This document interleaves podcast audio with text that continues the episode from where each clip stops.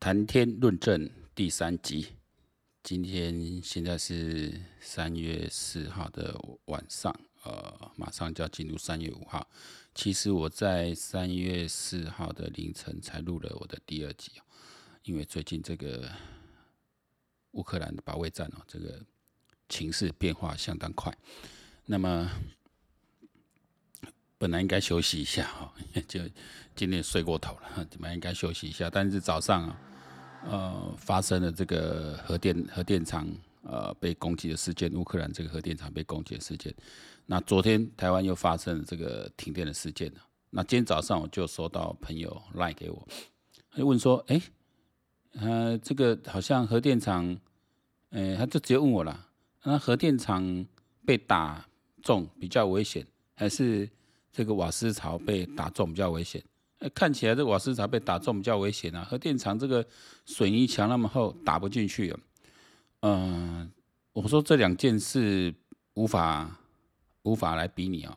确实作战的时候，像如果我们开六那个滨海公路哦，那个应该这是六几号线，六十一号线、六十二号线的那个滨海的快速道路哦，你会经过，特别在桃园那边啊，机场那边会看到很多油槽。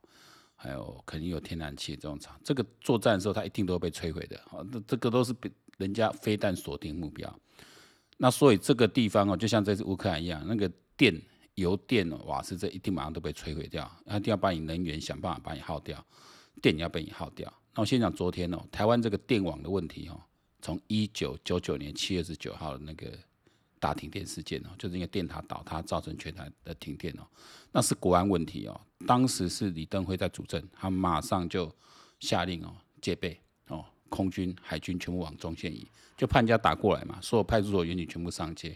那一天晚上刚好跟朋友开车载我朋友出去哦，那我，我们开到一半，突然整个停电下来，我想说干要打仗了是不是？哦，呃那时候。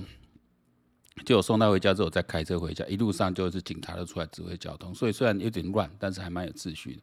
所以那时候我们其实心里还蛮感动，就是说台湾人民素质算高的。你在其他，你在有些国家，像美国洛杉矶啊那些，可能大家就开始有人暴动、人抢东西了。台湾是还蛮平稳的度过去哦。那事隔多年之后，最近的连续几年一直发生这个，特别都在同一个哦同一个电厂的跳电。哦，这个，然后马上你看那边赞成核电派的，马上又去导引到说台湾就缺电了，这样。台湾现在电确实用很紧，这也是事实。哦，因为我们现在没有在增盖核电厂的话，我们用电也稍微吃紧，这是事实。那但是我们的电啊，根据很多专家说法，我不是专家，很多专家说法就是我们的电很多浪费掉了。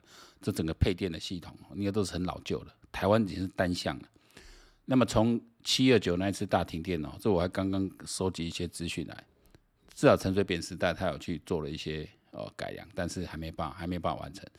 马英九时期也没再做了，蔡英文接任之后这几年陆续陆续这种跳电，台电也应该要赶快去把这配电。那时候二零一七年就提出说要把配电的部分呢，电网部分加强，那个强度韧性要够。可是像五年下来，这是国安问题哦。我觉得蔡政府对这一点真的是没有做好，哦，没有做好。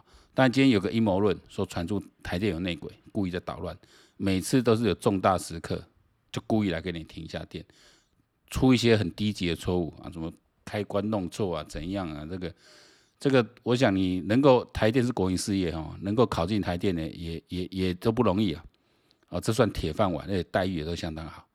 然后台电里面老大不堪，你同一个问题一直在同一个。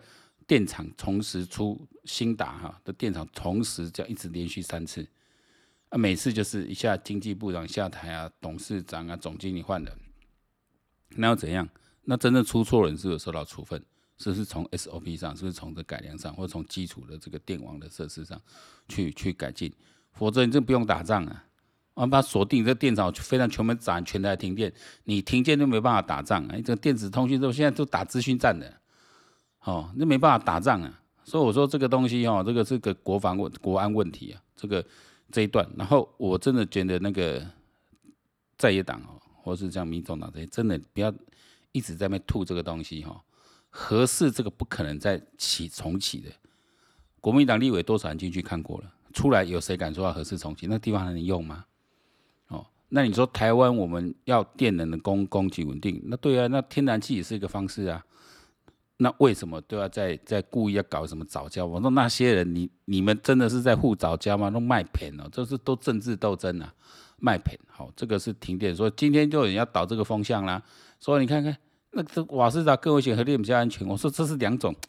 完了完了，Podcast 老师就这样子，我底下底下公了稍微粗话没关系。懒叫 B 给吐利息，利息的利息的 B 三小，我这很奇怪。辐射的问题，它是这个地方以后是寸草不生的。好，瓦斯那泵烧掉，你还可以重建。哦，因为你总是有有有有有一些安全阀的装置，让它它是气爆嘛，你看起来是很恐怖啊，哇这样烧，可是你本来那个就不会设在人口密集的地区嘛，你看本来就是个风险在，所以它造成的实质的对人的伤害比较少，但它确实造成人员中断，这在作战的时候绝对是被人家攻击的。哦，所以到时候你要开始要作战战备提升的时候，这些地方你说这安全法什么全要做，那游游轮线能够改掉那个，你一定要有一些有一些作战的一个准备。我说我们说备战备战备战不是说把武器准备好，备战整个系统哦。我说吴思怀哦，这几天我们骂归骂，但毕竟。你说还是国家栽培出来，他有他一定专业。他今天也对蔡英文提出一些咨询，说你的国安会议啊，你已经三年没有兵推啦，你这个哦，你的经济部、财政部都没有纳入整个国安体系里面，这个我觉得是要听进去的哦。这个就是一个，我觉得这点出问题来。我我我们是一个自媒体哦，我不因人废言，我当然有我的政治立场，但我不因人废言。讲对了，你政府就要改，政府出错就是要改。你连续同一个地方出这么多，如果是内鬼，把他抓出来。我昨天是看检调要启动，但你检调哈，你这个有专业问题啦。你不光不光检检察官不，你调查局什么都要都要进去，对不对？我从我就把你的电厂从上到下嘛给你抄一次，就是我一个大地震嘛，我给你抄几遍嘛，我人员给你调动嘛，对不对？否则这样子啊，那任何人我就一个突我就推一个贼，损失一百亿，对不对？然后那么大官要下台。我我觉得这个你说那那他一个白一个很，如果真他讲就是一个很很低级的错误，一再发生低级错，那一再这样扰动社会，我觉得要彻查。现而且这个犯这个错的人，哦，以后都是要吃官司的，而不是什么业务疏失而已。你又说造成哎一百亿，你换算人命要几条？那我们十一个人赔多少钱？你讲实在的，哦，那个人命是可贵啊，那一百亿不是钱吗？哦，你造成国家这个这个。这个不安哦，这个这个要负刑责的哈，不然我我我觉得大家就随便乱搞哦。你你按照 SOP 来操作了，那当然我没话说，那还是出错，那可能是真是机械的问题，那你要赶快去改。那你你这么说你是故到底是故意的，还是还是这个真的是无心的错？我觉得要厘清，无心错业务过失，我们一样去追究哦，不是说下下台那个是行政责任跟政治责任，另外你自己的业务责任这个都要背起来的。哦，不这样不这样弄几次哦，我那给算算，好给算算。但是我觉得基本的整个电网的这个问题还是要解决，这没你一定要把这个处理掉啊。当然就民进党政府也说，那现在我们就是要用天然瓦用瓦斯来发电，用天然气发电，所以需要再进口这这个要赶快做哦。那这个要对社会提出说明，计划哪里，时间表定出来去改善，全民来监督你台电，而不是台电嘛想乱搞就乱搞哦，那鼓励民间投资。对不对？鼓励民间投资来做，你不光是不光是改电业法授权而已，我们直接更进一步，我们主动去找企业来做。我觉得，因为说真的，这也是要花很多钱，一搞起来好几千亿、好几千亿，那该该做还是要做，我该做还是要做。我们台湾，我觉得今天石板明夫讲蛮有道理。台湾这几年运气很好，哦，感觉世界局势对我们好，并不是我们特别努力的什么，哦，并不是我们特别努力的什么，真的是真的。就是风水较好，运气较好。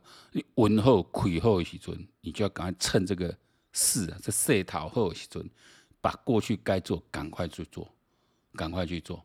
你说现在国防问题，是不是要赶快这时候就赶快做？啊，不要糊弄糊弄糊弄过去了。你该怎样的兵制度去调整？哦，你的后备制度怎么去调整？哦，包括我们采用这种国民兵的制度，这个我们在讲呢。哦，啊你啊你。啊，讲讲讲啊，你无咧做。我那讲秋国这规工啊，历任官不像之前那个是哇，他呛声，讲就唱秋诶。吼，我战到打到什么时候就打打打到什么时候就我我我比你较好讲。问题是你爱做搞，好，这个我把这个这个先讲一下，再来讲，究竟是瓦斯厂比较危险还是核电厂比较危险？我先讲一下核能发电啊，我不是说这方面的专家，虽然我们多少有点工程底子，那至少我们观察关心的议题。我早期哈，我也是赞成核电的。我那时候觉得反核废核的，那时候只是一个，也是我认为那背后是个政治斗争问题，因为你你为了反国民党，然后去打击国民党政策，所以国民党是赞成核电就打核电，但是后来是认识这反核的朋友，然后。反核电的朋友，然后陆续看他们多的文章，我看了非常多。那时候我们整天在这个这个论坛上这样讨论哦，那甚至我们有面对面这样直接去谈的机会。好，看在反核团里，我是立场是有转变过来，因为确实有很多核能发电，台湾的地理条件各方面还不够哦。但我也不认为说就绝对不能用哦。你真的如果我们这国家去经济发展，我们有缺乏能源的时候，你还是要用核电。但如果可以不用核电，我们现在如果说我们现在规划上是可以做到，真的要走到非核，那可不可以？我们同步来进行。哦，这个是我觉得这是可以讨论，这不是一个，哦，我认为核反核这件事，但有人是把它当做一个呃信念，当做一个价值。哦，但我认为这个东西还是有它的弹性。你就像德国好了，那你现在如果要切断俄罗斯给的这种这种天然气。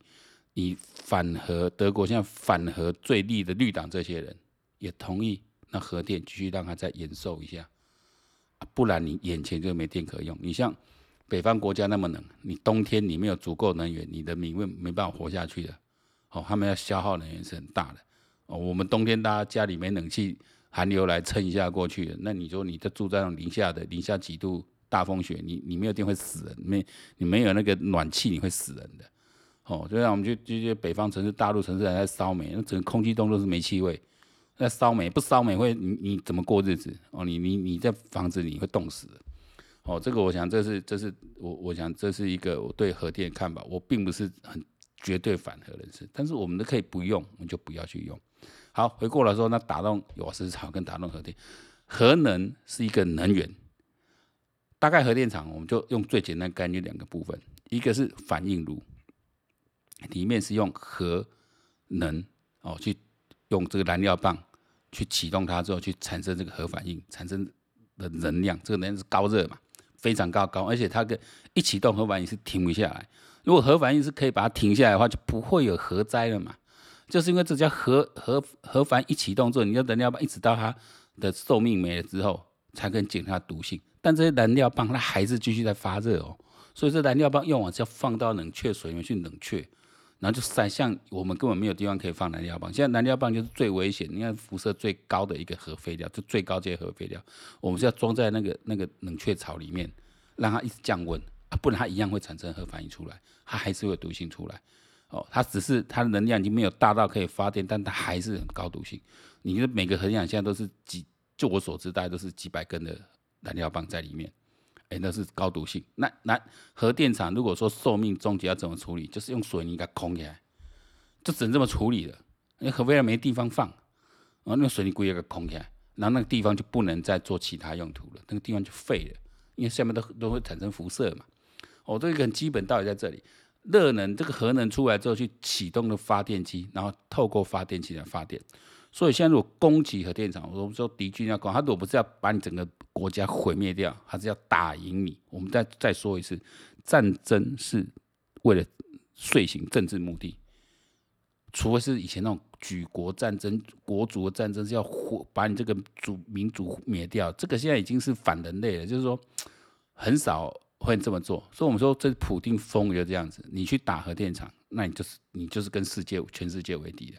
你跟全世界为敌，你逼的欧洲要全部人跟你对干，所以我我这个后面再谈哦，这个普丁的部分我后面再谈，我先讲这个核电的解解决。所以我们现在攻击的时候就攻击你的发电发电机组，我让你核能厂不能再发电了，我还是要把你这个国家能源切掉嘛。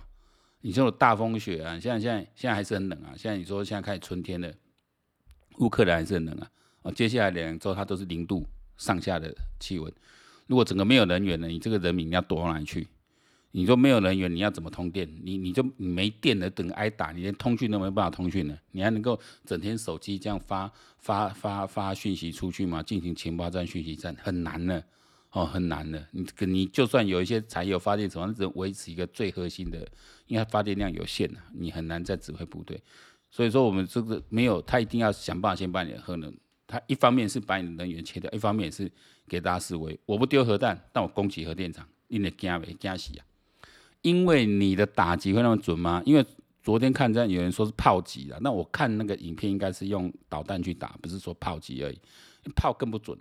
那你是不是能够精准的把那个发电机组打掉，而不去动到反应炉？那当然反应炉那一块是有很厚的水泥空掉，没错，它可以防震或是防这种外力的一个攻击。但问题是，如果你整个线路打坏了，你整个它的设备打坏了，你造成它反应炉里面的这些安全的机制，包括这冷却系统机制失灵的话，那福岛不就这样子吗？因为为什么核电厂火灾？你说车诺堡事件？你说福岛事件是被飞弹打到，不是嘛？它是火灾，它造成整个系统的失灵嘛，起火了嘛，造成系统的失灵，你没你没办法冷却的，所以核反应持续在发生，温度一直升高。福岛就这样子啊，因为里面有大量的冷却水，所以会所以会爆，会产生爆，那个是蒸汽的气爆，好，不是火药那种爆炸哦，那一样造成这么严重哦，对，还是会很严重，你还是有辐射外泄这些问题，包括。当初有美军吓死，航空母舰过去，赶快派派飞机去去去灭火，赶快去去冷却，这还只是气爆，还只是气爆。那如果是更严重发生呢？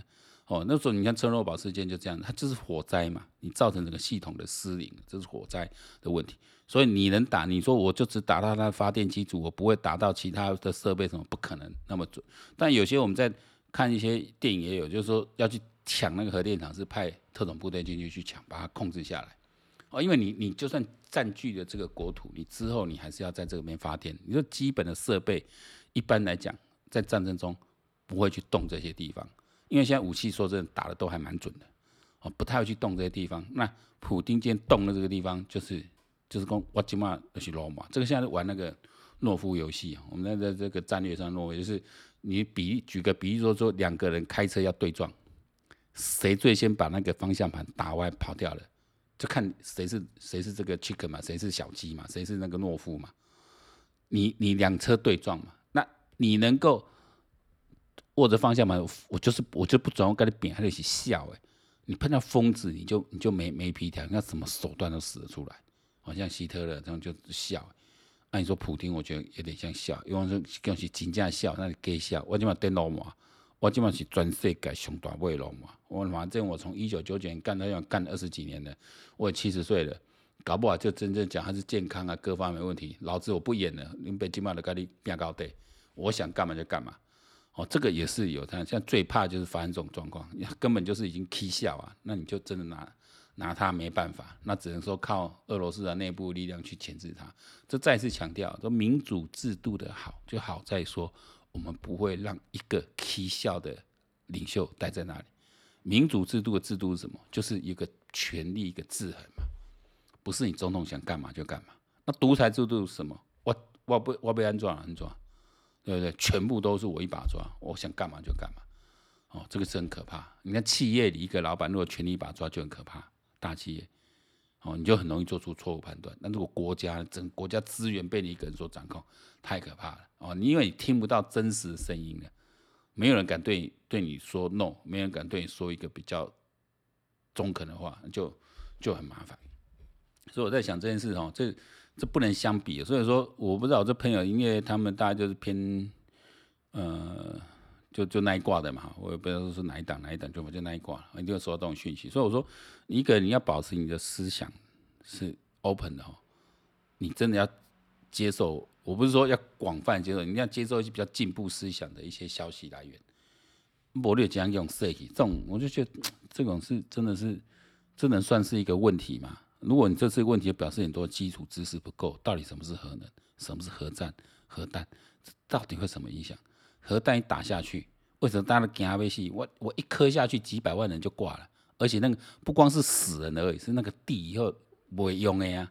这不是像那个 二战那一颗那个打在日本的原子弹，那那当时原子弹跟现在比，已经是那个威力已经小的话，这都是几百分之一的。现在随便一颗那种多弹头的核子弹，都是会毁灭掉一个国家的。有你鳌拜寸草不生了。哦，核弹它是一个相互保证毁灭的一种战略武器。其实我在以前在讲啊，什么战略武器、战术武器，那不好意思讲啊，战略武器的核弹啊，就是核弹啊，就是因为我讲核弹就那么明显，所以战略武器，战略武器说，我这个东西出来了，那些战术作为都不用了，对吧？如果今天做俄军，我就一开始我就要对你实施核弹攻击的，对不对？我不用把兵压到压过去的，我干嘛把把自己兵赔去送死，对不对？我自己留在我自己自己本国备战，我就是派一台轰炸机远程的，就是你还打不到的时候，我这个远程丢几个丢一颗核弹过去，你就降了，对不对？等你降了，我再把部队压到安全范围去，对不对？准备接收。对不对？那就战略武器，就是说我使出这个东西来的时候，就不需要其他战术，我是另外一套战术做，可是就是不是传统的那种三三三军陆海空联合作战那一些传统战术作作为，我这个战略我就就是一颗来决胜，跟跟跟美国在打日本最后的丢那两颗一样啊，我这边 get 手呀，我部队不不用再上本岛，这就是战略性的武器。那核弹有没有办法？你说巡弋飞弹也可以把它载得很远，但是它能够载弹头有限。而且你现在反飞弹也很厉害，你你还是容易被打下来，因为你飞的时间久，被卫星抓到，你就容易被打下来。对，那相对的，我有个一个战斗机，我飞得很低空，让你升隐形战斗机、隐形的轰炸机，让你装不到，或是那种比较可以载弹量比较战斗机，我我丢我丢我我隐形的，我突破你的防空的监视，我在远在比较近的时候丢丢丢一颗丢几颗过去，就算被你打掉几颗，有只要一颗成功，你还是。你还是 game over。我说讲的实在就这样，这这核弹是恐怖在这里。所以我昨天也讲啊，如果今天乌克兰是像之前一样，他手上握有核弹，很多核核子武器的时候，一一旦就安转呢。但是你手上握完一些武器的时候，你又没办法进入，没办法跟西方世界去相融合。因为对美国这些英国、法国这些也是永和国家来说，这个相相对保证毁灭武器，但是我我能有，你不能有。你别搞后，你别搞造型，你别贪外籍。哦，那你就不要这个东西，哦，那你说我昨天在讲说好，我今天在接着在讲，昨天讲一个重点，我今天又听一些中国一些频道在讲，那他们我觉得这是比较理性的啦，他是引用的是那个美国一些自由派学者的一些观念啊，就说因为你北约东扩，你把俄罗斯当做假想敌，造成普丁他不得不这么做，我讲这种消为，我说那。北约会去侵占俄罗斯的什么吗？哎，你说，人家乌克兰自己要独立的啊，因你你你，人家自己讨厌你要独立，就好像哦，这种恐怖情人就这样，你女朋友不喜欢你，还要离开你去跟别人在一起，那你就硬要说是别人来勾引你女朋友，勾引你老婆，你们想，人家就是要就是要离开你，那几十年前他们就要独立的，当初也是被你霸下来的，对不对？不被你苏联是被你被你侵占的，现在人家想要独立，想要跳出来，对不对？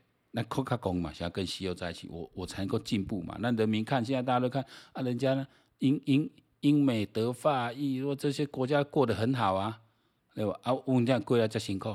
你像一些东欧这些国家，跟着西欧国家比，还相相对辛苦。那比较能融入西方，像像这个。呃，波罗的海三小国像爱沙尼亚，我们说看电视最近要做一些节目，爱沙尼亚、立陶宛，就人家是生活越过越好啊，啊，捷克啊，人越过越好啊，不是吗？那当然，乌克兰看了，我也想跟他们一样嘛，因为你在一旦是民主的国家的民主制度，说你靠你的最高权力、最高权主权是由人民去选举出来的时候，人民都是以自己最大利益考量，我想过那样的生活，所以我选你跟我说选了你可以让我过那样的生活，我就选你，就这么简单，所以。泽连斯基可以拿到七成的一个选票，以他一个政治素人，他的政见很简单啊，我要进北约，我要进欧盟啊，因为我们国家前途在那里。那你下这个判断，你你你这个当然就是打中了那个普丁的一个痛点嘛。但你终究是主权国家嘛，我是一个主权国家，为什么不可以自己做决定？哦，那当然就说啊，你这太理想派了，国际。政治就不是这么的一个理想，派定他现实面，现这国际是肮脏、很龌龊、充满计算。哦，废话，我不能不是不能批的，我们三位跟他那个讲，我当然知道嘛。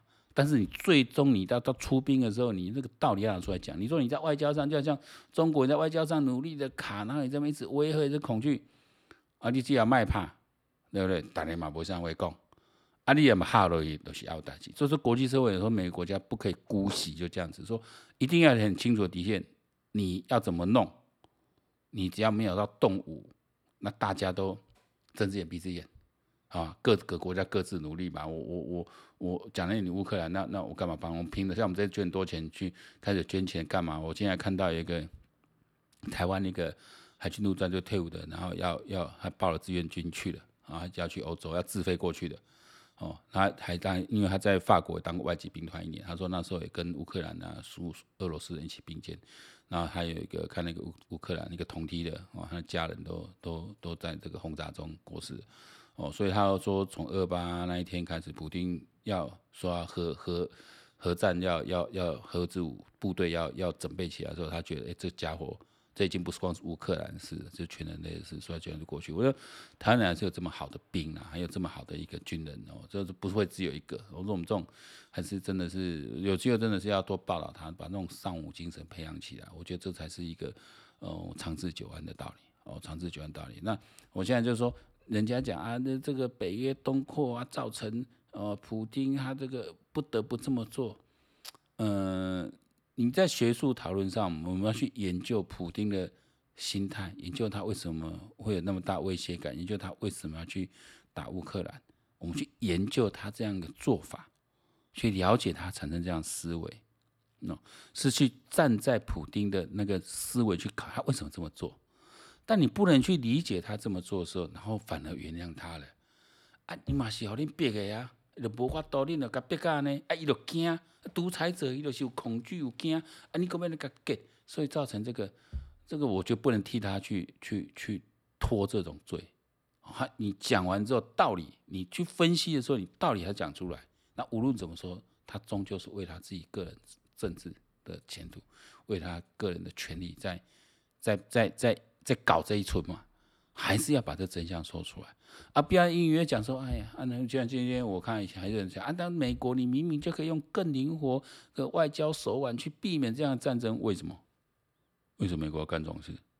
我光拍电影，然后啊，我怕把我戏啊，你戏戏啊，对不？就怕了俄罗斯嘛，丢凶啊，何必呢？那你反正乌克兰对我美国对欧洲来说也没有重要到那种程度嘛，对不对？因为说这欧盟他就迟迟不敢他进来嘛。讲实在就这样，你迟迟也不敢让他让他进，他也知道说让他进北约，让进欧盟后面的不会玩，所以他也是不不敢把门打开。那加上本来进入欧盟北就有他一些条限制嘛。那你说芬兰、瑞典反正就是比较中立，也没有加入北约。这次看下来，我靠，那我们不进入北约这个保护伞下面，我扣你随时不要弄啊弄啊。哦，你说芬兰、中国，他他人口那么少，部队很少，勉强自卫还可以啦。啊别给你给嘛，你叫给你给。讲难听一点，哦，那他既然核电厂都给你炸了，大家知道这个人是疯了，哦，就要寻找保护了，至少进到北约这个保护伞下。这保护伞来来自哪里？拜托，来自于相互保证毁灭的力量。哦，所以我们刚给笑。所以你说今天美军也是啊，说你说啊，那拜登比较软弱，确实，我觉得拜登犯了很大错，就是他在阿富汗当中被人家看破手脚，对不？一定胜嘛，普普丁一定胜嘛。这时候我是可以打的，我才打。当然，你别川普，因为川普用川普嘛笑诶，枭郎对枭郎，吼，就在就在玩那种小鸡游戏。因为川普是个商人出身，就话给给空给笑，给蓝罗，给给罗马，咩就搞诶。所以普丁看这个伊就特别该给。啊，川普又就他，你说他这样给空给笑，可是他的手腕又很灵活。诶、欸，金小胖他也愿意见他，跟他们那么勾肩搭背的。啊，习近平他也说哇，他是我的 best friend。对，他也会会这样子给给他挪，就中了你就反了，就越难预料你，越难猜测你，越不知道该怎么动手。啊，拜登的想跨出出，你就搞到能呃能说说就很传统的美国民主党的哦那种自由派那种想法，对不？嗯啊，我别整，我别整，你的功力绝对别整，因为你会想说，我这样讲，你就不会把战事给拉高。没有啊，普对普丁来讲，我就听他暗示的，你绝对别离开，我绝对来弄乌克兰。哦，当然这个没有，我们都是都是事后诸葛。我们讲我们很厉害，我们是预言家，可以这样的，没有没有那么厉害，这都是事后诸葛。那我们反正从一个事后诸葛的角度去看，那当初在这决策过程犯什么错误？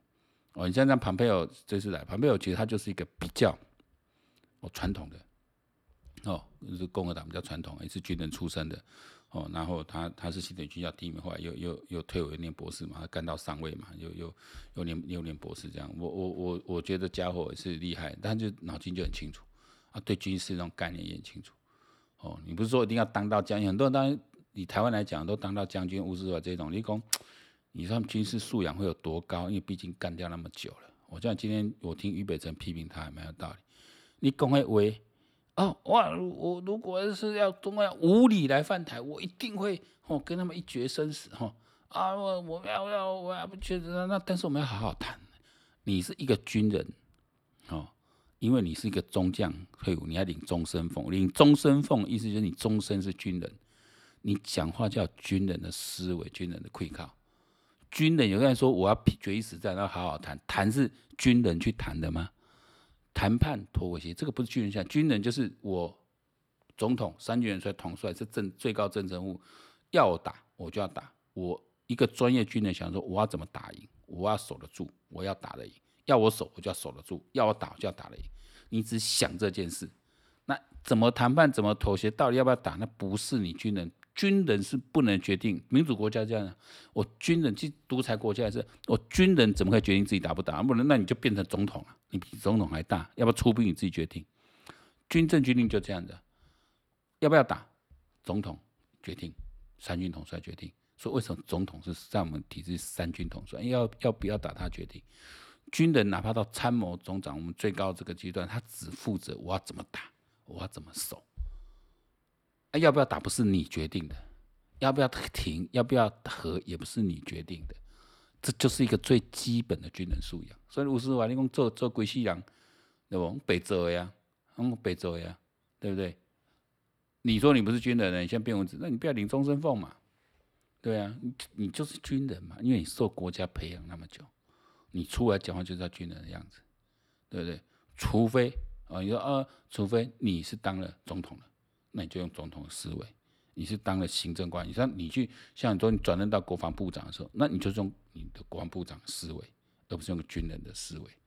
哦，那你说哦，我我我我我我现在不是不是呃，我现在不是在当军人，在当地法委委员，拍谁？因为你是不分区呀。你代表是你是一个军事专业身份进去，你就要讲出那种军人的样子出来。哦，我觉得这个是很微妙的，但是我说就是我就俞北辰的判断哈。那我就先先稍微听一下俞北辰讲法是啥。这我现在讲一下这个战局的部分呢，最后讲一下战局部分，就是现在他们就号称绵长六六十四公里，至少三三四千台这个呃战车装甲车辆啊卡在基辅外，已经三天没有进去。那接下来。呃，温度没有那么冷哦，因为春天来了，然后整个的雪融了，所以因此没有冻土，没有冻土就比较软，那你这个坦克再进去很难，所以现在会有基辅决战要怎么打？我觉得很难，因为你一个三天了，你看那部队卡在那边卡三天进不去哦，这后面还能怎么打？我觉得是蛮难的。所以这基辅保卫战真的是，我觉得真的是在泽连斯基是率领乌克兰打很漂亮的仗啊。当然我们相信。呃，也我也相信这个情报，就是说，普丁说有两万多个国外军队在在在在乌克兰呢，哦，他打出外国势力，我相信有。那现在至少不管这些有没有，现在至少一万六的国际志愿军要进去了嘛，好要去守守基辅了嘛。那这个基辅守不守得住，我觉得后面是很值得来观察啊。但是我们自己国内问题哦，我再回头讲一下这个，我我我们做自媒体的观念，我我不是在帮哦，我当然有我的立场。我当然，我当然有我的政治立场，但是我们绝对是，我站在一个评论者立场来看，就是我觉得不对的。我觉得这个民进党在处理这个电网事情，哦，既然您走到这个阶段了，我觉得确实蔡总统，我觉得他在这几年任期，前几年任期我真的觉得很糟糕，我觉得他有点不知道怎么做总统。啊，等到这样大败下来，整个去检讨之后，他一转型变成蔡英文二点零的时候，就拉起来，啊，一溃嘛后，刚好这几年国际情势风向对台湾有利。哦，但是回过头来哦，但我参与做做了几件事，我觉得做慢。比如说，过去两年其实台湾是遭这种百年的大旱，可是我们国家的工业生产还是能够正常，这不简单，这表示有在为这件事未雨绸缪水的问题有去解决，好，不致到于停掉，好，因为台湾就这样，你我们的水真的就是海岛，你你你你你的水得没有办法像像像我说像人家在北美去加拿大，那水源源不断了。雪山的雪水每年源源不断，的欧洲很多地方那那个水是源源不断，那我们这里没有，我们这里靠雨水，没有没有下雨就就很惨。电也是，水跟电都是台湾要维持下去的，那电也是，所以电的问题要不要解决？要赶快解决。对，真的，我觉得台电你没有把，就像你说国很多国营企业，你不彻头彻底的用霹雳手段去去改啊，我讲一万一万没处理没没力哦，处理没力，这种事情这样，你是找外部力量，这种这种在企业来讲，就不能靠内部的人去弄了，就找外部力量一个一个一个一个进来，一个空降这样一个个来弄，我我就上下从上到下给你整，不行我就把你赶走，对不对？我就让你退。我再考进来，很多人想去，好不好？你说国营企业谁不想？现在年轻人工作不不是很好做，谁不想去？我最最把优秀人才，就像昨天讲，你要让军队去体制转变，就是赶快那些老赶快退，提拔一些新的新新的军官上来，对不对？你把这个通道建起来，然后有时候就是当你在政治上，就我们说我们这种不是从政的时候很会讲风凉话，那真的在施政的时候，他有更多的一个考量哦，就不是说我被安诺安诺，但是我说现在时机。有利的时机也可能就这么几年，就像美国一在讲，二七二八年、二二零二五年，可能整个军力，整个军力，中国就上来，二七二八年是要可能动手，所以五五六七八二零二五就接下来往后了三四年，我们还有带两三年时间去赶快去把这个该准备准备起来，我我们的准备越充分，他就越不敢动手。你说国民兵役，你说像美国建立这种这种国国防。国国民兵国国民兵部队哦，国防卫队，这可不可以做？可以做啊，对不对？你你说一下搞完，他不用啊。因为我都五十几岁，我愿意去啊，对不对？你有一个周末，我们就去周末去去去受训去训练，这可以啊。我们把这风气一定要有前面一批人带起来，把这风气带起来。对，我就看台湾好多人就喜欢打那种什么野外生存游戏啊，买一些空气枪，嗯，没嘛，还是很多人喜欢玩这个啊。我也是个军迷啊，我收藏好多军品啊，那你。我我你要我随时都都都我都愿意，我都愿意进去，对对？我以前是在军防部，我当过射击队教官的，我用的是六 K two，现在六 K two 还是在用啊，对，设计原理都一样。那以我们来带哦，以我当时来带带阿兵哥，带两百多发的子弹哦，一一一两个礼拜的训练哦，哦，如果是我没有两百多发是是培训那个特种射手，一般部队要把训练到做最高标，就那种。打下去都是九十几分的哦，破纪录那种。真的，我们来训练哦，几十发子弹就够了。一个人其实是不能加急，重要是把正确设计的理念呢，设计原理哦，去教他们，带他们。哦，这个就做了起来。你再想想看哦，我们我们你说我们也在这，我们真的不输。如果按照我们这样训练，真的不会输美国海军陆战队。我们三百公尺哈无依托的设计，几乎百发百中。哦，几乎都是按几乎都满百呢，因为满百是很基本的标准了。野战射击满百，三百一七五三百都是基本的，那基本都是要中的，不然怎么当射击队？你陆战队、美国队差不多这个水准啊，因为五点五六厘米的子弹真的很容易受影响，有时候三百公很容易就脱掉了。哦，这个这个不是说技术不完，因为你枪支那个精度啊，你用的这个是有限的。我说为什么 AK 四七这种？哦，七点六二厘米的子弹还是比较比较，它的射程远，然后也比较，就是一个八百公尺嘛。它那 AK 四七，包括我们以前 M fourteen 五七式步枪，这个七点六二的，它都可以有效射程都到八百，它这个当狙击枪来用。那我们这种 M 六的那种五点五六，那子弹一小颗的，它一定会受影响比较大，风偏啊什么，你刚好就那个一个风比较大，那天风比较大，你就就就容易失准。但那基本的那个那个功功力都有的。无依托，我三百公尺百发百中。那你想，我有依托呢？就是我我我有东西靠的时候，那就准了。你至少哈，你一个单兵或步兵维持国民卫队，你至少你要有基本这样一个射击能力。那另外当然说，你装甲的，因为装甲比较难。真的，我们这种平常如果没有做装甲车面，你 你你一把老骨头，你要坐进去也很难。但是五零机枪不要用，排用机枪、班用机枪，因为机枪设计又又跟步枪不太一样，要不要用？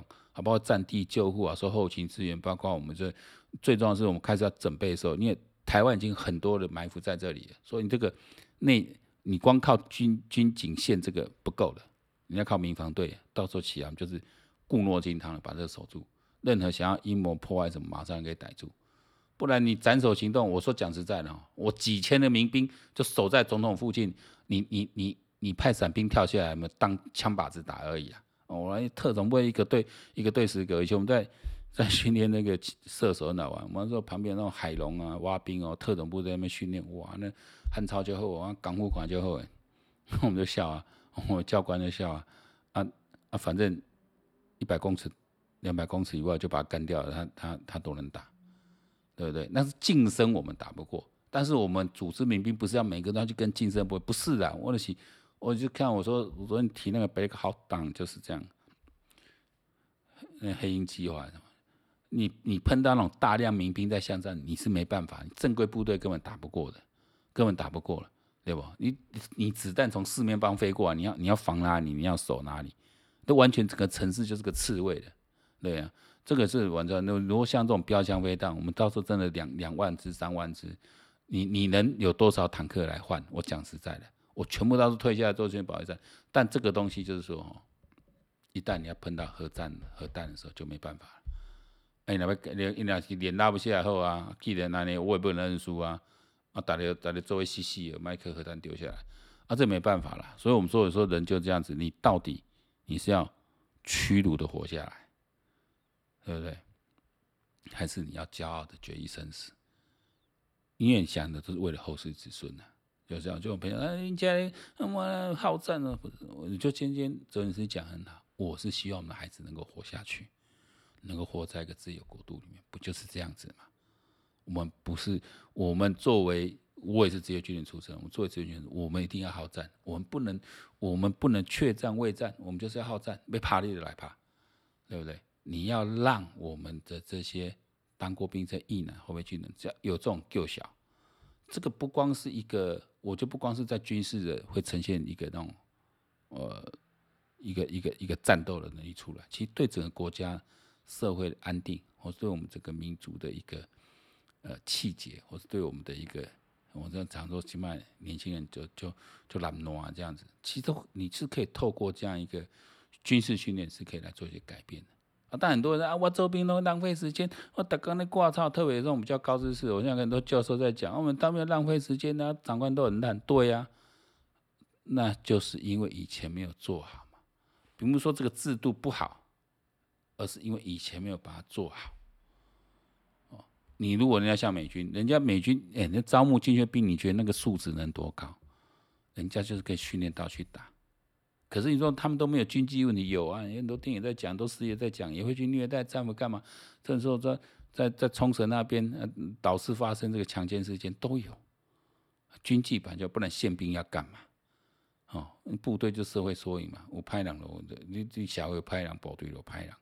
哦我讲这个是，但我们要既然全民要讲全民国防哦，既然要讲说你就是要面对中国了哦，不要再讲啊呃，我不想去当炮灰，那不是当炮灰，你这样可以屈辱活下去嘛？我说你也可以不要为你自己的主权来奋斗，那你就好躲在家里，你不要出来作乱就好。那我愿意打去打，这个世界就这样子，为你的价值，为你的信念去。奋战，哦，那我就不用去说服别人，做你看，你要 follow 就跟上来，对不对？说讲难一点，就刁民啊，可喜欢装。我今天看到这个摄图日记啊，这另外一 YouTube 他说，我因为我看到那个我们台湾人去跑去乌克兰当志愿军，就是看他的频道知道。其实摄图摄图日记他也是讲得很明白，说啊，我我我没那么勇敢，不敢过去，因为我这条命是要留着留在台湾的，是要留给台湾的。我想，如果说我们现在年轻人都有这种救小哈，真正毋免惊，因会惊咱呐。好好，今天节目就到这里，期待第四集。